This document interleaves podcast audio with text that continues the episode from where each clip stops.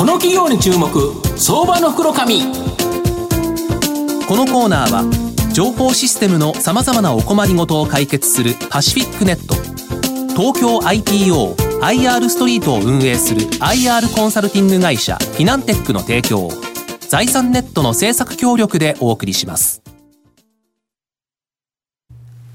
ここからは相場の福の神財産ネット企業調査部長藤本信之さんとともにお送りいたします。藤本さんこんにちは。毎度相場の福の神こと藤本でございます。よろしくお願いいたします。よろしくお願いします。年初からなんかマーケット好調ですよね。強いですよね。強いですよね。はい、まあその中でもですね、まあ今後期待できるかなっていう銘柄をご紹介したいと思うんですが、え今日はですね、証券コード9517東証一部上場 e-lex 専務取締役の花島克彦さんにお越しいただいてます。花島さん、よろしくお願いします。よろしくお願いします。よろしくお願いします。よろしくお願いいたします。e-lex は東証一部に上場してまして、現在株価1115円、売買単位100株なので、11万円強で買えるという形になります。E レックスは東京都中央区日本橋本国町に本社がある電力自由化をきっかけに数多く誕生した新電力会社では独立系ではトップクラスのシェアを持つ企業になっています。創業17年で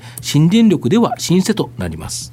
高知、大分にバイオマス発電所を保有するなど自社での発電も行っています。また販売に関しては LP ガスの販売会社などさまざまな企業を代理店として営業しています。特にバイオマス発電などの、えー、環境に配慮した再生可能エネルギー、こちらに注力しているという形になります。まあ、これまでに培ったノウハウと自社のバイオマス発電所の競争力、これを生かしてですね、今後大きく成長しそうな企業だと思います。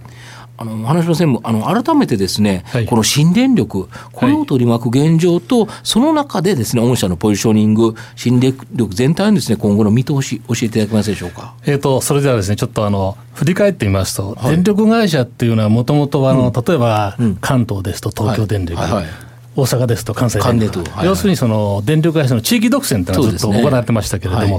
い、2000年から小売の自由化って実は始まっております、はい、ですからもう17、8年になりますかね、はい。はい、で私どもはその当初からですね、今、老舗と言っていただきましたけど、ね、まさに当初からですね、この小売自由化に参加してきたとい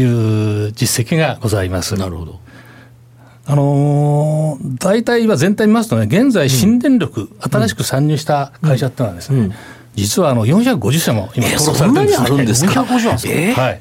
えー、ただですね、うん新電力のじゃあシェア450社、うん、450社 ,50 社あるんですけれども、うん、そのシェアはどのぐらいかというとですね、大、う、体、ん、今11、2%なんですね。電力全体の。全体のですね。はいはい、そういう意味ではあの、うん、ある意味ではまだ、ブルーオーシャンといいますかね、まだまだ未開拓の余地がたくさんあるということでですね、うん、えー、これからまだまだ発展できる、うん、えー、業界ではないかと、新電力取りましてますね、いうふうに私ども思っております。まあ、私どもの位置づけとしては、その、大体その450社ある中で、まあ、ランキングといってったらいいかな、うん、10位前後っていう感じかと思ってますけれどもね。はい、はい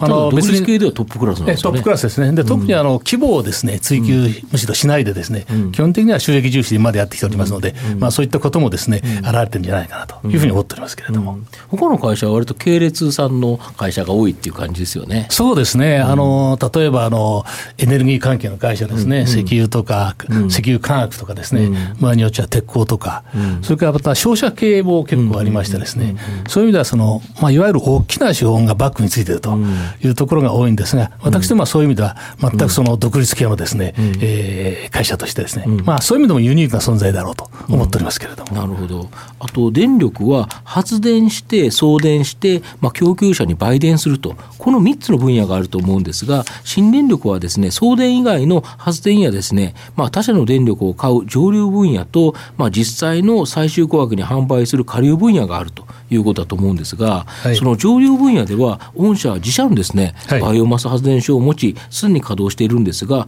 他の新電力とのこの優位性、こちらをちょっと教えていただきたいんですが。えあのまずその発電の部分の優位性っていうことになりますと、うん、今あの、藤本さんからおっしゃっていただきましたですね、うん。うん、えー、バイオマス発電所を自社発電所として持ってると、これが非常に大きいんじゃないかなというふうに思います。あのバイオマスというのは、まあ、いろんな種類がございますけれども、私は私どもはあのパームヤシ柄と言いましてですね、まあ、パームオイルを、えー、絞った、まあ後のカスみたいなもんなんですけどね。あれだけど硬いですよね。硬いんですね。だからパッと見ると、なんか石炭の塊のような、そうですね、そんな感じ、もろに、え、これ石炭じゃないんですかという感じのやつですよね。大変石炭に、まあ、これちょっとお見せできない申し訳ないんですけどもね、大変石炭に似ておりましてね、えー、石炭よりもちょっと水分が少なかったりですね、非常に燃やしやすいというところがございます。ですよね、あれね。そうでございますね。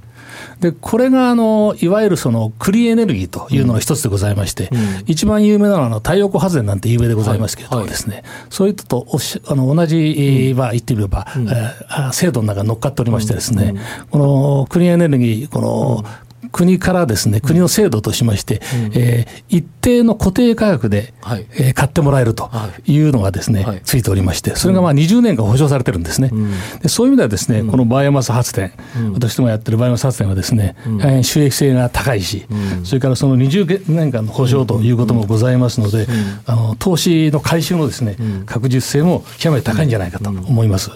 であと一つ、その今私どものバイオマスを付け加えさせていただくとですね、太陽光っていうのはご案内の通りです、ね、お日様が照らないとだめなんですよね。それから風力発電も風が吹き具合によっちゃですね、いろいろ変わるんですけれども、私どものこの P ゲースというのは、さっきの話のように石炭に非常に似ておりましてですね、ほぼ火力発電所に近いですよね。火力発電所と言ってもいいじゃないですか。今だから中には火力発電所の中にバイオマスの燃料を少し混ぜ込むような話もできてますね。ね。あの最近はその石炭に例えば、この、バイオマスを入れるとか、混ぜてやるとかっていうのも結構増えてきてますけども、うん、私どもは基本的にはバイオマスをほとんど戦勝でやってましてですね、うん。うん、そういう意味でも先駆者なんですけれども、うん、えーさっき言ったようにその安定性、供給の安定性といいますか、うん、発電の安定性ということからしてもですね、うん、極めて優位性の高い、うん、えー、燃料じゃないかなと。いわゆるベース電源として使えると。そうでございます。基盤の、要はその太陽光とかああいうやつは、やっぱり触れますからね。触れますからね、はいはいはい。これがベース電源として使えるっていうのが安心感があって、使いやすい電源であるということですね。全くその通りです、はい。しかもパームヤシっていうのは、毎年生えてくるから、はい、あの本当に再生可能ということですよね。まさに典型的な再生可能です、ね。典型的な再生可能ですよね。で、あと一つちょっと付け加えますとですね、今、優位性ってお話があったんですけれども、うん、えー、私どもその今、2か所に、あの、うんさっき言ったようにその高知と大分ですね、はい、持ってます。でもう2箇所にですね、はい、今あの建設中でございます。建設中なんですか、それからあと2箇所にですね、はい、計画しがございます。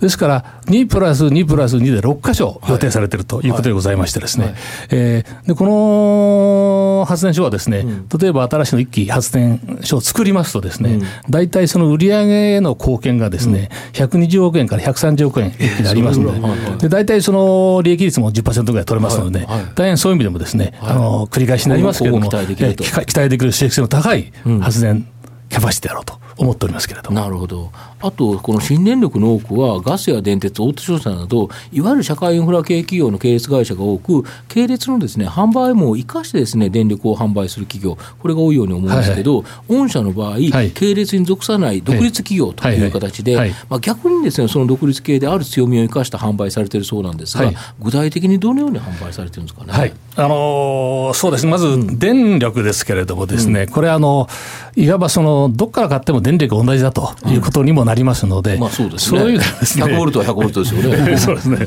ですからその、価格競争に陥りやすいという、まあ、点がありますね。でそれにははまっちゃうとですね、非常に疲弊しますので、なるべくそれをどうやって避けながらですね、えー、売っていくかということが一つの工夫のしどころだというふうに考えております。で最近、特に家庭用なんかですとですね、あのお客さんのその家庭におけるその構成ですね、例えば夫婦されるだけとか、子供がたくさんいるとか、はい。まあ、いろんな家庭のパターンがございますけれども、そういったことの結果ですね、利用者のニーズが非常に多様化しております、電気に対しましてもですね、でそういったその多様な分だけですね、特にその家庭についてはですね、いろいろその売り方について工夫の余地があるんじゃないかというふうに思ってるんですね。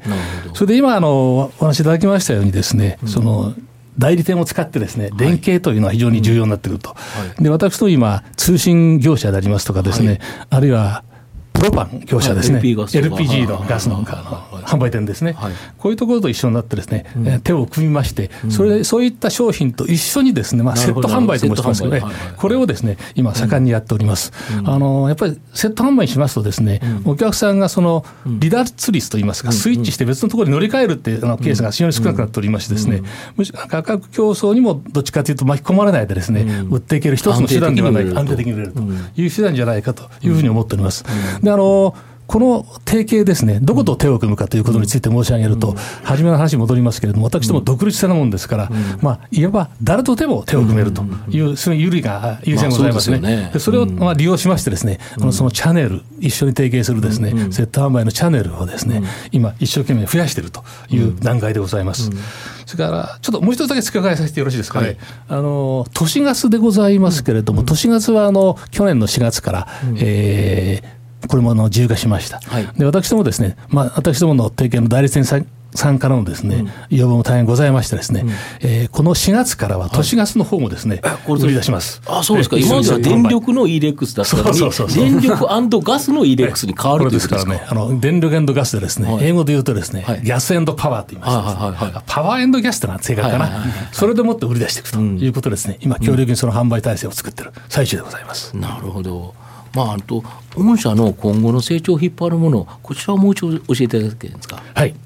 えー、とそうです今申し上げましたように、その現在のですね、うん、発電のまあ優位性、うんね、あるいは販売のですねいろんな多角的な販売手段のありようですね、はい。はい、これのところはこう、一層ですね、うん、えー基盤を強化していきたいと、まず思っております。そうですね。はい。それからもう一つで、それだけじゃ済まないと思ってましてですね、新しい点を二つだけ今考えてます。ちょっと申し上げますと、よろしくございますか。一つがですね、あの、燃料ビジネスなんですね。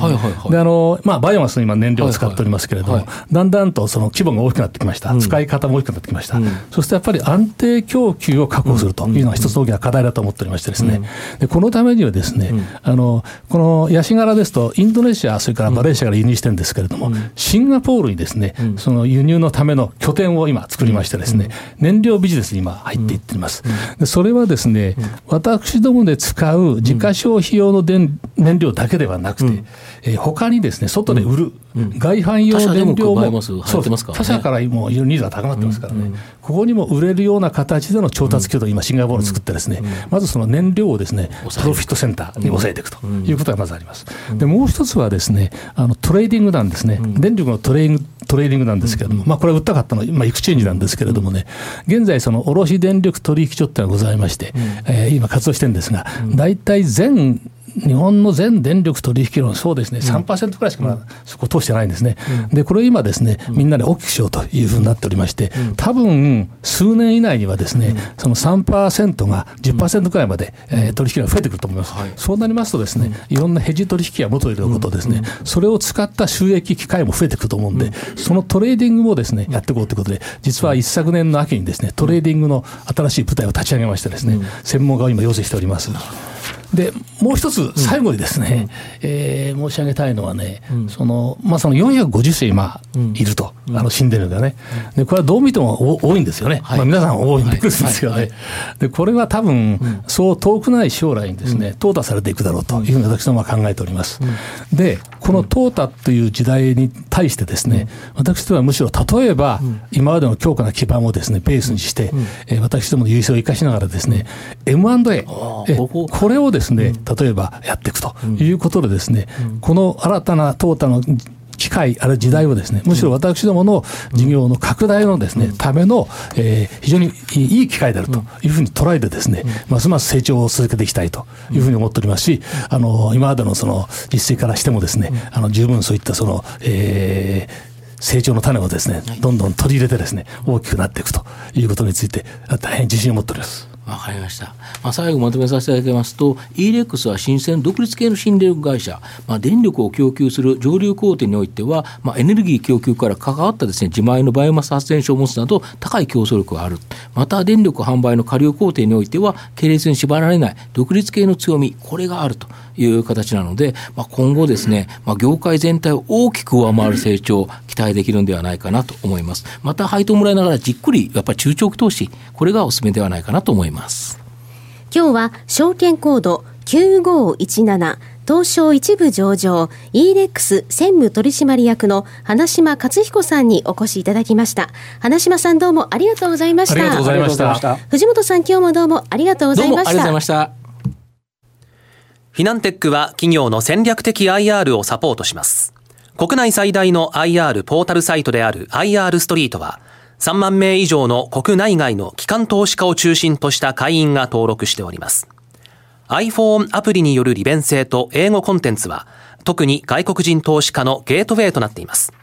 企業と投資家のコーポレートアクセスを実現し、株価の流動性、フェアバリュー形成を実現いたします。この企業に注目、相場の福の神。このコーナーは、情報システムのさまざまなお困りごとを解決するパシフィックネット、東京 IPO、IR ストリートを運営する IR コンサルティング会社フィナンテックの提供を財産ネットの政策協力でお送りしました。